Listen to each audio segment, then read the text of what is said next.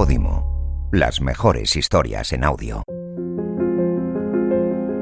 Es que es tan difícil, tan difícil porque mm, como nos falta empatía a muchos, es tan difícil no, no hacer daño a la gente al, hablar, al, expresar tu opinión o, no sé. Es que es, es que es muy difícil.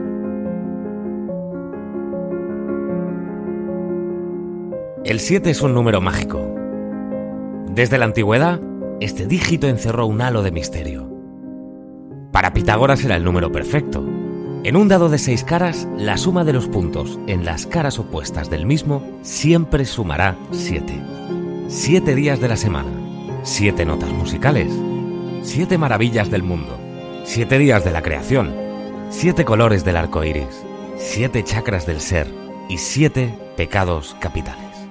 Soy Xavi Martínez y juntos vamos a empezar un viaje de descubrimiento muy especial de la mano de personalidades extraordinarias con experiencias vividas increíbles. Porque llevamos toda una vida ocultando nuestros pecados, pero olvidamos que todos ellos nos hicieron llegar hasta aquí. Esto es Seven.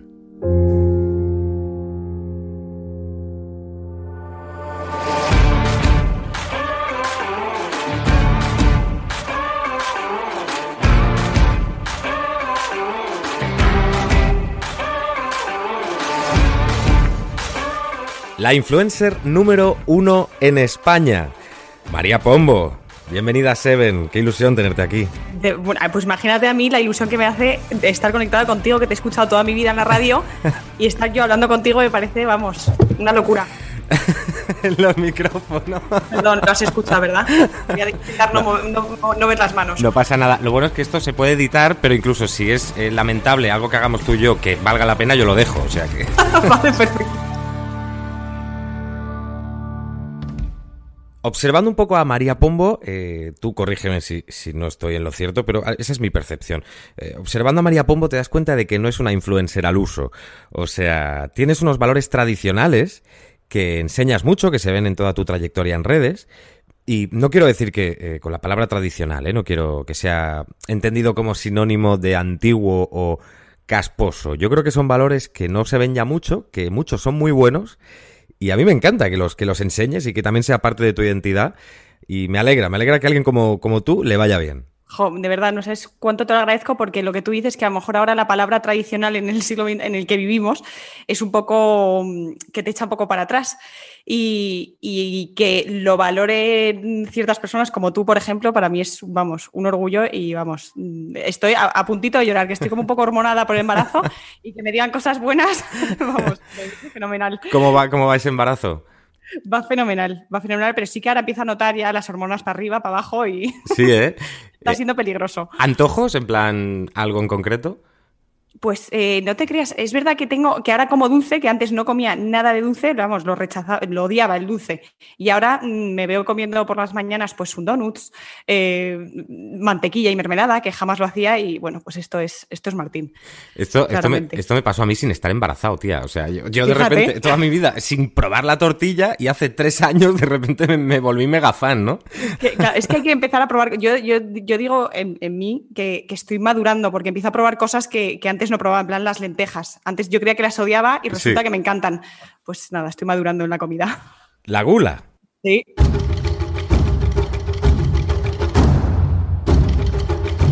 Ese es uno de los pecados capitales que, me gustaría repasar los siete contigo aquí hoy porque creo que los siete pecados capitales son la vida.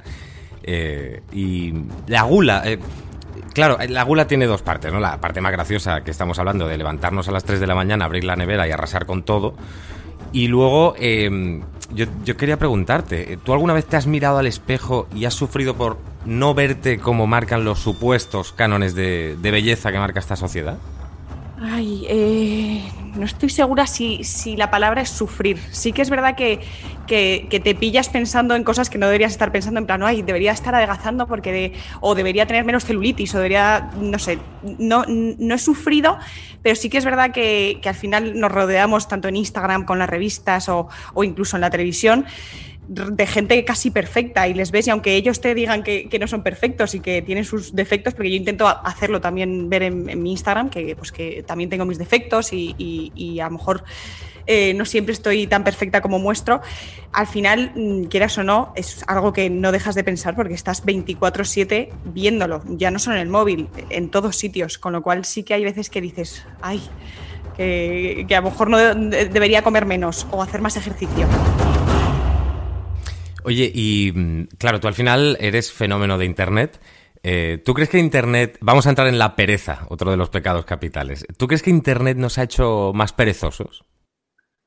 Buah, yo, eh, yo estoy en dos, con dos opiniones aquí. Creo que sí, por, por, por, lo general sí, creo que lo tenemos todo mucho más al alcance, con un simple clic eh, ya tenemos, eh, pues ya nos llega la ropa a casa, nos llega la comida, incluso con las aplicaciones de comida, que es que ya no vas ni siquiera por la comida a un restaurante, sino que te la traen a casa. Pero también creo que aprovechas mucho tiempo del que pierdes yendo a ese restaurante o yendo a esa tienda, pues haciendo otras cosas, eh, pues yo que sé, en mi caso, creando contenido o yéndote a, algo que no te daba tiempo si tuvieras que hacer eso. Entonces, mm, estoy ahí, ahí. Creo que por norma general en el 70% creo que sí que nos ha hecho algo más perezosos, pero también nos ahorra tiempo para hacer otras cosas. Y claro, a ver, eh, realmente no es pereza pereza, pero sí se puede desprender de ella o a lo mejor ponerlo como paradigma en, nuestra sociedad a día de hoy, ¿no? Que sería la depresión, por ejemplo, la depresión, la ansiedad, que son se han convertido en enfermedades muy generalizadas hoy en nuestra en nuestro mundo. más comunes. ¿Tú crees que las redes están potenciando eso de alguna manera? Sí, desde luego. Ahí sí que te digo que, al 100%. Eh, de hecho, yo ahora mismo me pillas en una época de ansiedad pura y dura por, pues, por comentarios de seguidores, de, estar siempre atenta mm, a, lo que te dice la gente. A lo mejor estás pasando por una mala época y hay gente que sabe perfectamente que lo estás pasando mal, con lo cual te pinchan ahí para para intentar sacarte más, ¿sabes? Intentar sacar el drama de esa situación. Entonces ahora mismo a mí me pillas, eh, te diría, en una época de ansiedad pura y dura, pero también paso épocas buenísimas en las que mis seguidores eh, me ayudan a, volver a, yo qué sé, pues con, temas delicados que he comentado en mi Instagram. Eh, contarlo en redes ha sido una terapia para mí. Entonces, bueno, pues está otra vez ese 50-50 que diría que, desde luego que sí, que, que potencia la ansiedad y la depresión, pero también, no sé, aporta muchas cosas buenas también, yo creo.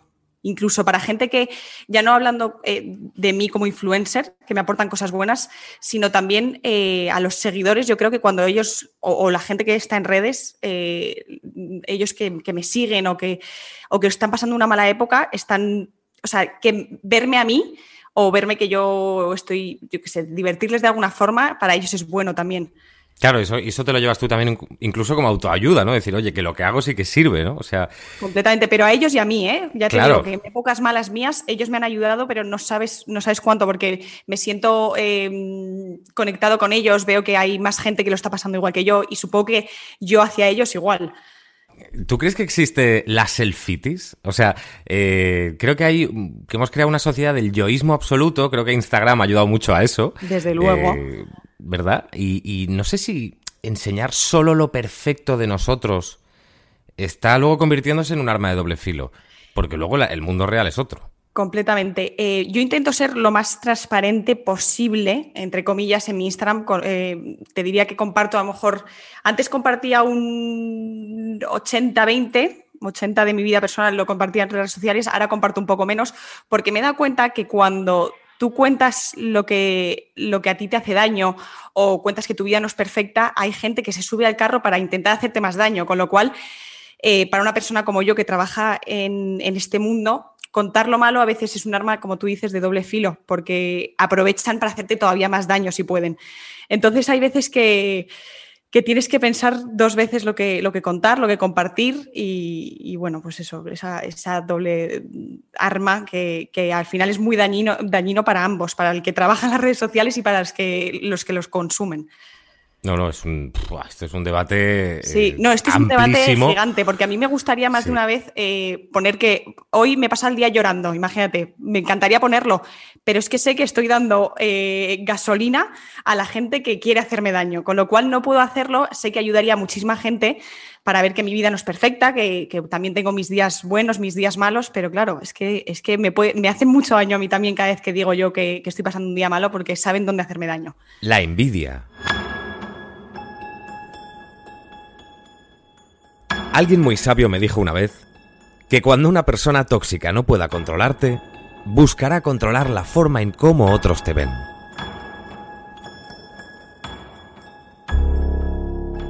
Uno de los pecados más generalizados en nuestro mundo.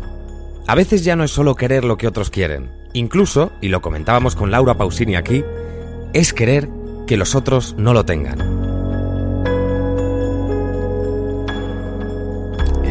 Claro, tú has llegado a poder oler la envidia de alguna manera? O sea, eh, al principio, ¿cómo te afectaba? ¿Cómo se trabaja esto? No, al principio y al final. Yo sigo trabajando en ello. Eh, llevo, creo que son seis años trabajando, o sea, en redes sociales muchos más, pero trabajando y bueno, pues teniendo muy huequito en, Instagram.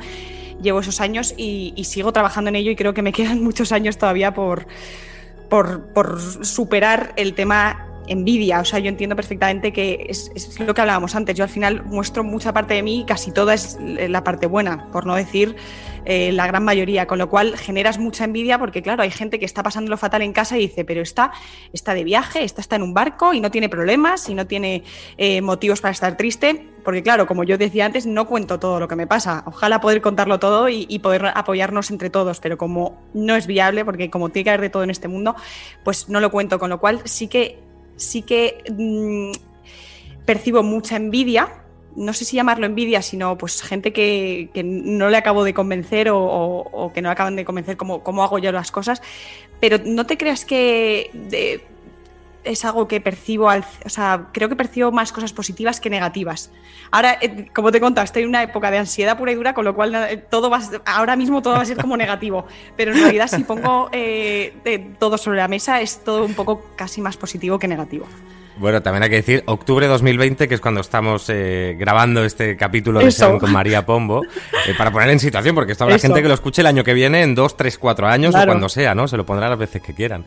Pero, hombre, yo creo que hasta de, de los momentos, como tú dices, de más ansiedad, de sombra, de, ¿no? de caer, Ahí es donde más nos encontramos, ¿no? O sea, la, María Pombo ansiosa también, también es María Pombo y, abrazarla está bien. Desde luego, a mí te lo juro, ¿eh? me encantaría poder contar, eh, te lo cuento ahora porque yo no sé cuándo va a escucharlo la gente, pero lo, lo cuento así mm, aquí, pero me encantaría poder contarlo en Instagram y decir, estoy pasando una época de ansiedad, estoy pasando una época de que todo se me viene encima, de que todo lo veo negativo, pero tampoco puedo, porque si incluso si dices eso en Instagram, te dicen, pero con todo lo bueno que tienes, ¿cómo te puedes estar quejando tú si tienes un bebé en camino, si tienes, ¿sabes? Entonces es que es, como lo que te digo, que es que eh, hay, hay tanto dentro de las redes sociales, tanto bueno como malo, que, que, a veces es imposible incluso ser tú misma al 100%. A mí me gustaría ser la María que era a lo mejor hace cinco años que me importaba todo un poco menos, ¿sabes? Como no tenía tanta gente mirándome y pendiente de mí, decía un poco más lo que me... De hecho, yo creo que estoy donde estoy por haber sido tan transparente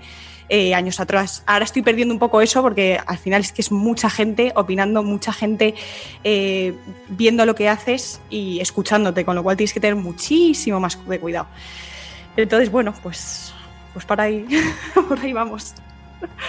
Oye, ¿y eh, la felicidad de los otros genera envidia? O sea, tú estás viendo como, tú lo has dicho, en un barco, en un no sé qué, de vacaciones, con tu familia, con tal, con tu novio estupendo. Eh, eh, tú estás viendo cómo transmiten momentos maravillosos o incluso ideas fantásticas, brillantes, ¿no? Aparentemente todo bueno. justo. La felicidad de los otros nos, nos genera envidia. Yo creo que sí, ya no son redes sociales. Yo creo que en general no sé si España, pero nos movemos mucho por la envidia. Eh, incluso yo hay veces que me pillo siendo envidiosa y digo, pero, tú qué haces, pero tú con, la suerte que tienes, ¿cómo puedes ser tú envidiosa? O sea, que yo lo entiendo, lo, que, lo malo no es la, yo creo que no es la envidia, sino lo que haces, eh, cómo actúas por esa envidia, ¿sabes? Eh, y eso es muy dañino en redes sociales sobre todo, porque al final tú en tu grupo de amigas puedes decir, joder, mira esta, qué morro tienes, ya, que está en Ibiza, imagínate pero ya comentarlo en redes sociales, que, sea, que, tu pensamiento sea público, es lo que me parece que es muy dañino. ¿Y a ti te han decepcionado personas que tú creías que eran familia, que eran de tu, de tu crew, de eh, tuyos? Eh, ¿Te han decepcionado por envidia, por celos?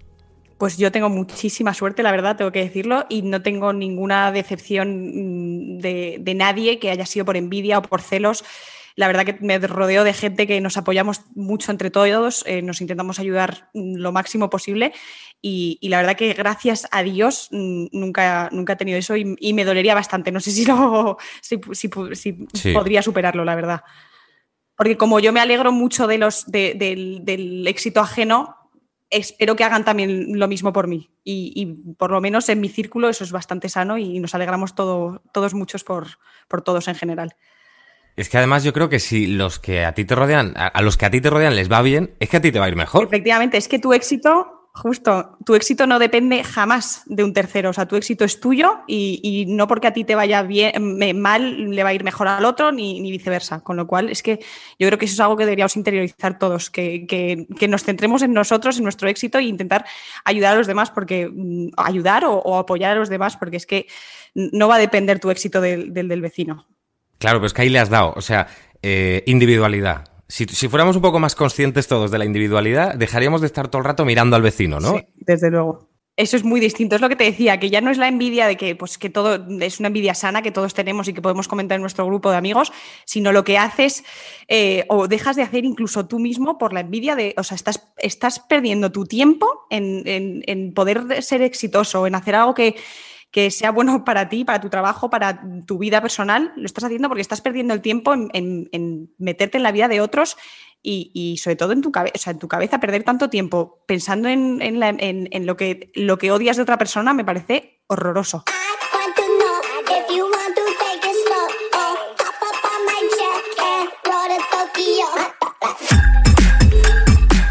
Oye, y entrando en, otro de los pecados capitales, la ira, que, además creo que está muy generalizada. Yo no sé si tú eres muy de Twitter, yo creo que menos, o sea, claro.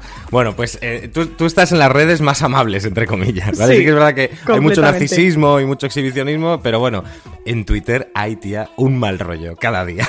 No, no, yo en Twitter me, obligué a borrármelo, porque es que eh, solo veía eh, pues, o sea, yo me tomaría pomo en Twitter y es que mm, digo, madre mía, es como ir al purgatorio, como que te estás quitando años de, cielo simplemente por estar leyendo todas las barbaridades que dicen de ti o se inventan de ti o que les parece mal. Entonces yo dije, yo voy a, voy a borrarme esto porque, porque no me viene nada bien para mi cabeza. Entonces intenté, bueno, me meto en Twitter para ver noticias, o sea, he dicho ya, jamás, nunca más en la vida vuelvo a meter mi nombre.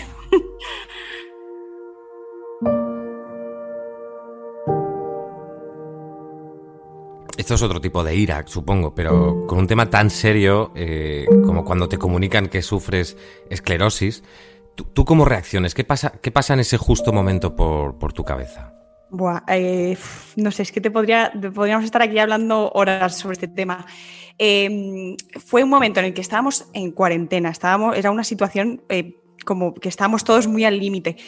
Entonces, cuando me lo comunican, yo llevaba ya 15 días con síntomas. Entonces yo, eh, bueno, por supuesto, uno, en mi cabeza cabía la posibilidad de que fuera esclerosis múltiple, pero también cabía la posibilidad de que fuera un tumor cerebral, un cáncer eh, o algo mucho más dañino que una esclerosis. Con lo cual, eh, cuando me dicen que tengo esclerosis, vuelvo a respirar. O sea, digo, vale, pues ya está, esto es esclerosis, lo he vivido toda mi vida en casa por mi madre, sé perfectamente la enfermedad que es, sé los avances que ha habido, eh, la suerte que tengo de que sea esto y de que no sea un tumor. O sea, yo dije, vale, gracias Dios, ahora estoy en tus manos, eh, sé perfectamente que, que esto es un bache más, pero no es no es algo que, por ejemplo, un tumor, yo nunca he vivido a, nadie cercano con un tumor o con un cáncer, no sé cómo, no sé cómo se lleva eso. A lo mejor hay gente que dice, pues mira, luego no es tan malo como parece, o se, lleva, se, se, supera. Yo no lo sé, con lo cual para mí eso era la peor de las noticias. Entonces cuando me dijeron, es esclerosis, lo que te digo, respiré, obviamente me pegué mi llorera, mm, dije, ¿por qué, por qué a mí, por qué encima teniendo a mi madre así, por qué me toca a mí otra vez? Pero luego entendí que, es que da igual quién seas, qué situación tengas, que al final todo te, o sea, te, puede venir cualquier cosa. Yo de hecho de pequeña decía, ¿por qué a los famosos nunca, nunca tienen desgracias, ni tienen accidentes, ni, enfermedades? Y cada vez que voy creciendo voy que voy, voy mm, como interiorizando que es que da igual la fama que tengas, el dinero que tengas, eh, la popularidad que tengas, que es que esto viene y viene. Entonces tienes dos opciones, o tomártelo de una forma positiva o ser una desgraciada toda la vida. Con lo cual yo he ido por el camino del, positivismo. La luz, la luz. En tiempos oscuros, la luz. Se agradece. La luz, completamente. La familia es, todo, ¿no? Bueno, para mí mm, todo. Yo no sé qué haría sin, sin mi familia. O sea, me acuerdo de cuando me dieron la noticia, estaba con mi padre y con, y con mi marido. Y a la vez me está llamando mi hermana, mi madre. O sea, estaban todos súper pendientes. Y cuando me dieron la noticia, yo obviamente me puse a llorar. Sin embargo, de repente noto mano, una mano de mi marido y otra mano de, de, mi padre.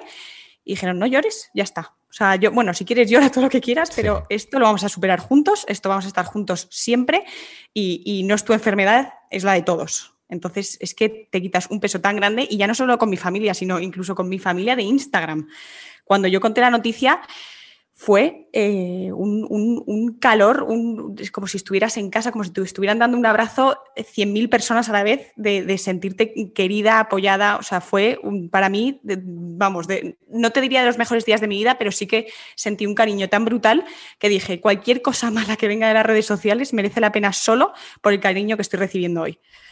Wow, ahí, sí que se vio la parte más amable de las redes, porque es verdad que estamos repasando pecados capitales y sale mucho el tema de las redes y las connotaciones negativas que tienen, pero esto que acabas de contar, este argumento es, definitivo también. Sí, sí, no, yo por eso te digo que yo, o sea, si mis seguidores me necesitan a mí para, para que alegrarles el día o distraerles, yo les necesito a ellos. O sea, yo cuando he contado cosas tan difíciles como una enfermedad o que, yo qué sé, muchas, muchas cosas que he contado, siempre han estado ahí para, para animarme, eh, eh, no sé, hacerme sentir querida y, para, para, que te digan, oye, es que merece la pena. O sea, que estés tú aquí, mm, yo qué sé, imagínate, épocas de ansiedad o de, de depresión o de que te sientas más baja, es que te juro que merece la pena solo por esos momentos. Oye, y entrando en la lujuria, eh, ¿Tú crees que están sexualizadas las redes? Vamos a hablar de Instagram en concreto, que es como la más visual, ¿no? Y sí. La principal. A ver, es que es un tema muy delicado. O sea, eh, yo, por ejemplo, sé perfectamente que tengo, mm, bueno, mucho tipo de público, eh, mayores, jóvenes y, niños. Entonces es que hay que tener muchísimo cuidado porque lo que yo, lo último, ya te hablo de algo personal, ¿eh? Em, yo lo último que quiero es que las niñas que me siguen, que están en colegio, se crean que para ser exitosa o para valer algo tengas que enseñar más o menos. O sea, creo que mm, si quieres enseñar, por supuesto, estar en todo tu derecho y más en el, en el momento en el que estamos, de que eh, nosotras hacemos lo que queremos y es que es verdad, eh, pero me da miedo que, las niñas se piensen que por, mm, enseñar más eres más exitosa o por tener más seguidores eres más exitosa o más likes. No tiene nada que ver, o sea, tú puedes ser de la manera que, quieras, más tapadita, más como te dé la gana, que vas a tener un éxito igual. Entonces me da un poco de miedo que, las niñas entren en Instagram y lo único que vean son fotos nuestras, pues, mm, pues enseñando más o menos, ¿sabes? Claro, bueno, y aplicable también a, nosotros, ¿eh? a los chicos. O sea, es que yo hablo. hablo no, quiero te diferenciar. Hablo desde mi experiencia, es verdad. Sí, sí, pero que, se os pone a vosotros, a vosotras el San Benito, ¿no? De enseño menos ropa, gano más seguidores. No, no, y, los chicos igual. Lo mismo. O sea. No, y encima que es que me parece súper bien que, podamos salir tranquilamente en bikini, que podamos salir tranquilamente los, los hombres sin, sin, camiseta o como, de verdad, eso me parece brutal porque creo que hemos pegado un avance espectacular, porque ahora ya no es enseñas y, o sea, es que no sé cómo, es un tema muy delicado. Yo creo que es un avance muy bueno. Eh, lo que nos queda, yo creo que es intentar no sexualizarlo tanto, porque, porque claro, hay, hay personas muy jóvenes que, están ahí atentas a todo lo que hacemos. Sí, sí, sí, sí. sí, ahí yo creo que el debate, el tema, el conflicto está en la edad. Es decir, a partir de 18 años, pues, claro, haz lo que te dé la gana, ¿no? Pero bueno, en fin. Hay veces que, se nos olvida la edad que, hay gente muy, muy joven que creo, que creo que incluso no debería ni tener redes sociales, pero bueno, eso es lo, eso es lo malo.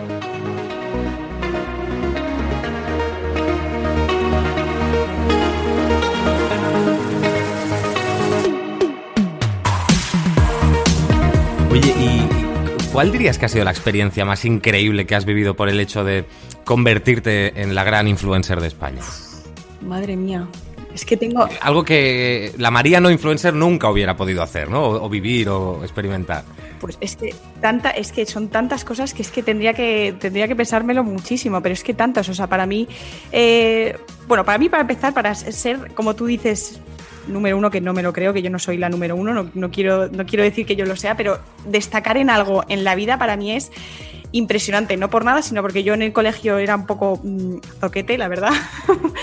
He sido siempre muy creativa, muy, pues estaba todo el rato dibujando, inventándome eh, pues, cosas, inventos, y pues estaba siempre en las nubes y no estaba en los estudios para nada. Entonces eh, siempre me han recordado lo, pues, lo mal que lo estaba haciendo, eh, que no iba a llegar a nada en la vida, que, mm, ¿sabes? Y entonces para mí destacaría en algo me parece increíble. En plan, yo, eh, me lo llegas a decir hace 15 años y no me lo creo. O sea, digo, es imposible. Imposible que la gente me pare por la calle. Imposible que de repente me vea en, una foto en una revista.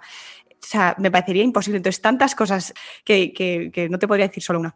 Claro, cuando te señalan de pequeña como incapaz, eh, tú no tienes propósito y de repente lo consigues con los años. Abrazas ese gran propósito, eh, lo logras eh, claro, un ego que estaba por los suelos de niña ha remontado. O sea, en el sentido más positivo, lo has equilibrado. Sí, sí, sí, completamente. Yo ahora, o sea, yo sé perfectamente que a mis hijos, por lo menos aquí que ahora mismo yo dentro, voy a intentarle potenciar lo, positivo que tenga. O sea, si no es bueno en los estudios, pues le potenciaré en, en lo que sea bueno. Si es buen cantante, bailarín, lo que sea. Entonces, yo creo que es muy importante eso. Yo, yo sé que he sufrido muchísimo de pequeña porque los profesores incluso me decían que no iba a llegar a nada o que, o que no valía para nada, porque sacaban cuatros en lengua, por ejemplo. Y, me parece tan, tan duro eh, que desde pequeño se te esté diciendo que no vales para nada, que cuando, claro, cuando llegas y, y, destacas en algo, es que todo te parece un logro, porque toda tu vida te han estado diciendo que no vales. ¿Cómo es de real un like? en un medio que incentiva el narcisismo, que incentiva el exhibicionismo, en una guerra de egos y el pensamiento de mejor más amigos que mejores amigos, la soberbia aparece, el pecado de pecados.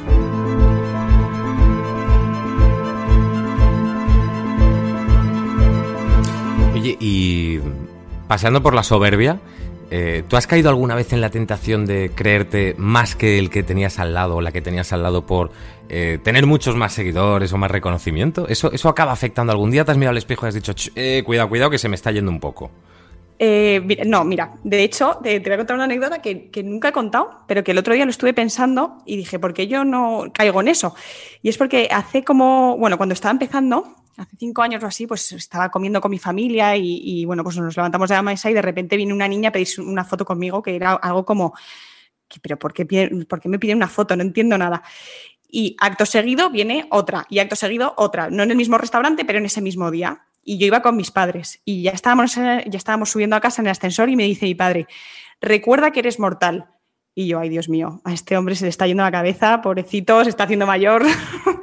y entonces luego, me, luego llega a casa y dice, María, te lo digo, porque antiguamente en, Roma, a los a los, eh, a los emperadores, ¿no? A los emperadores, cuando ganaban una batalla, tenían que ir en un carro, pues eh, saludando al pueblo hasta llegar al Senado. Y, en, ese, en, ese, caminito, pues les, lanzaban flores, pues, les aclamaban y tenían que llevar obligatoriamente a un esclavo detrás diciéndole, recuerda que eres mortal, recuerda que eres mortal, que no eres ningún dios.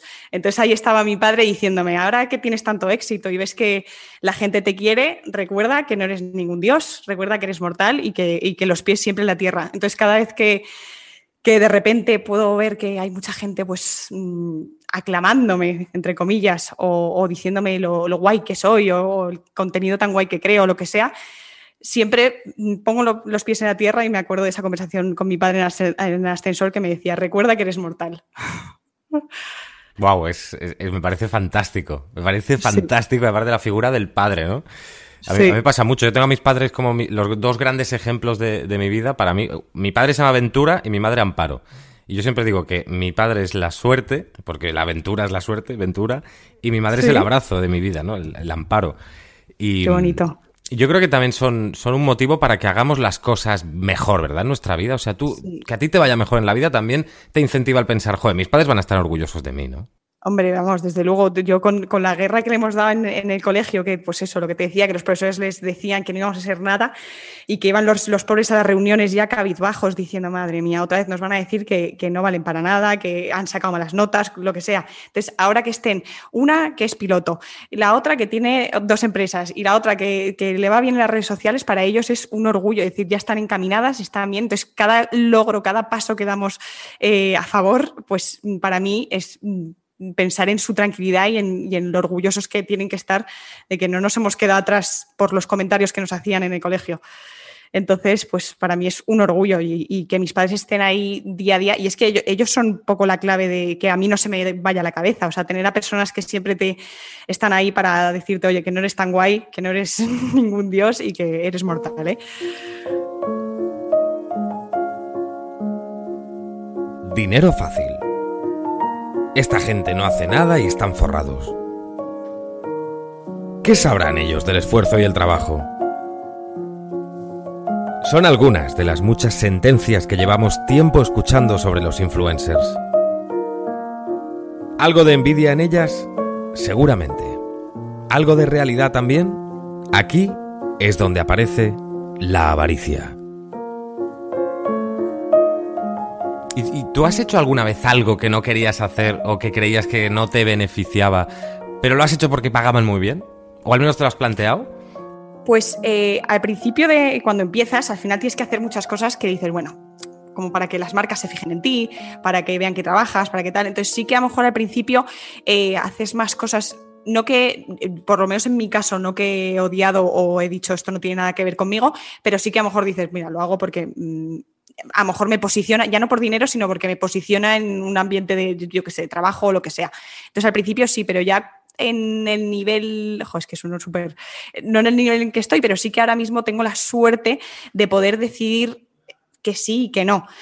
Entonces, pues hace ya varios años que ya decido yo, gracias a Dios, eh, lo que me compensa y lo que no, y lo que quiero aportar a mis seguidores y lo que no.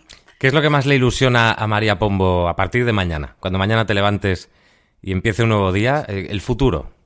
¿Qué es lo que más te ilusiona? Eh, ahora mismo es que tengo la razón más obvia dentro de mí, que es mi embarazo, y es lo único que me hace, pues en mis momentos malos de ansiedad, como te contaba, pues pensar en, lo, bonito y lo bueno que me viene en tres meses, que es que ya no queda nada.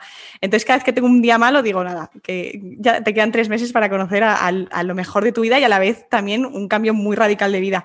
Entonces, bueno, pues estoy ahí, ahí entre, pues yo creo que eso es lo que más me ilusiona y lo que más me da miedo a la vez, ¿eh? porque veo cómo sufren mis padres cada vez que nos dan una, mala noticia, como por ejemplo la esclerosis, o yo qué sé, o el miedo que se tiene simplemente por ser padre, que también me es algo que, hablando mal, eh, me acojona. ¿Crees que estás preparada para ser madre? Bueno, eso nos enseña, voy Por días, Voy por días. Hoy, eh, como, como, te digo, ahora, como voy por épocas, y me pasa en Instagram también, en el trabajo y todo, que voy por épocas en mi vida. Entonces hay, hay épocas que mm, todo va rodado, que todo va fenomenal, que estoy preparada para todo, me como el mundo, y hay épocas en las de ahora, como te digo, que, que todo me da más miedo. Y ahora mismo estoy en una época en la que ya ayer dije, no, yo no sé ser madre, yo no tengo ni, ni siquiera unas tijeritas para cortarme las uñas y no tengo nada preparado, entonces es que no me va a venir grande. Pero luego hay otros días que digo, esto está chupado, es lo que siempre has querido ser, porque a mí de pequeña siempre me preguntan que qué quería ser y lo que siempre decía era, yo quiero ser madre. O sea, eso es mi ilusión de la vida. Entonces, cada vez que me, da un poco de miedo y vértigo, digo, no, acuérdate de que tú siempre has querido ser madre y que, y que bueno, que aunque sea un cambio de vida radical, mm, sale natural, yo creo. Saltar al vacío siempre nos, nos, acaba dando cosas buenas. O sea, a priori es el vértigo y el miedo que tenemos, ¿no? De lo desconocido, pero luego cuando lo hemos hecho decimos, joder, eh, ahora sí, ¿no? Completamente. De hecho, hay una frase que, es, que, dice, em, si te da miedo, hazlo, pero hazlo con miedo, ¿sabes? En plan, no, sé si es así, pero sí, es, es, algo parecido, en plan, aunque te dé miedo, hazlo con miedo, porque siempre te trae cosas buenas. Para acabar, ¿qué es lo que tú dejarías hasta hoy como legado o lo que tú crees que más te ha enseñado en todo este camino personal y profesional?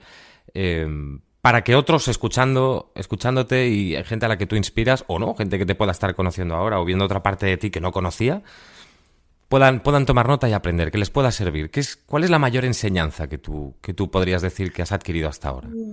Mm, ay, es que hay tantas cosas, pero yo recordaría algo que siempre me dice mi madre, que es ponte siempre en la situación del de, enfrente o el de al lado, porque es que, de hecho, yo en mi, en mi Instagram tengo una frase que es que nunca compares tu felicidad, ni tus metas, ni tus logros con nada, ni nadie, y menos en Instagram. Y es algo que creo que es que tiene que ir hasta la, hasta la tumba, porque por mucho que yo quiera ser natural en Instagram, como te cuento, tengo otras mil millones de cosas que, ojalá pudiera contar, pero que no cuento.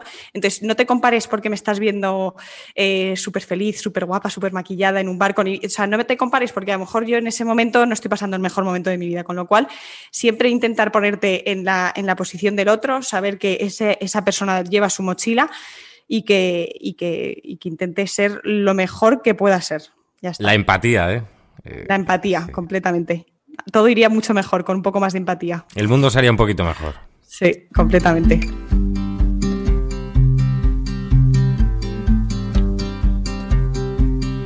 María, me ha encantado tu, tu energía y, tu momento y sobre todo que, lo podamos disfrutar así, lo, lo hayamos podido percibir así también aquí en, en Seven. Así que muchísimas gracias por, ser tú al, al 100%, eh, por, por, permitirte serlo también conmigo. Muy agradecido y, un placer enorme. No, igualmente, vamos. Sí, un placer. Y ojalá pudiera hacerlo más, mm, más claramente. ¿eh? Ojalá pude, poder hablar en las redes sociales un poco con, con menos miedo porque, porque yo creo que se conocería una María que tampoco a lo mejor la gente conoce al 100%. A lo mejor mis seguidores más antiguos sí, pero los nuevos a lo mejor no, no logran ver esa parte de mí porque, como te digo, como que da más miedo, da más respeto con, cuando tienes mucha gente siguiéndote. Ya te piensas no, no, dos, sino tres veces eh, antes de hablar. Oye, pero a lo mejor vuelves a María o la puedes volver a enseñar en el momento en el que tú te sientas bien para hacerlo, ¿no? O sea, poco a poco sí, pero ya te digo que es que es tan difícil, tan difícil porque mm, como nos falta empatía a muchos, es tan difícil no, no hacer daño a la gente al, al, expresar tu opinión o, no sé. Es, que es, es que es muy difícil. Me encantaría, pero es que es muy, muy, muy difícil. Pero oye, que suena como muy negativo y yo estoy feliz, ¿eh? En las redes o sea, que en las redes yo estoy feliz y, no soy una, que parece la, que estoy sufriendo y para nada, ¿eh? estoy súper agradecida, pero bueno, ahora que estamos hablando de los pecados, es, una connotación un poco más negativa, pero para nada, ¿eh? Ya, ya, ya, ya. Pues sí, se te nota feliz, se te ve feliz. Vale, vale. Oye, mil millones de gracias, de verdad. Me gusta quitar etiquetas. Creo que hemos diseñado un mundo que no deja de ponerlas. Me ha encantado comprobar cómo a la reina de las influencers en España las caídas no le tiran la corona. Tal vez haya mucha menos frivolidad de la que algunas etiquetas quieren mostrar. Tal vez la frivolidad sea poner esas etiquetas. O tal vez sea un escudo diseñado para repeler el daño que la propia corona atrae. Supongo que va en la naturaleza del reinado. Una pelea constante contra la soberbia que nace del brillo de esa corona y contra la envidia que se genera al llevarla puesta. La dualidad tejida por redes. Las redes con forma de trono que por ahora sostienen a la reina.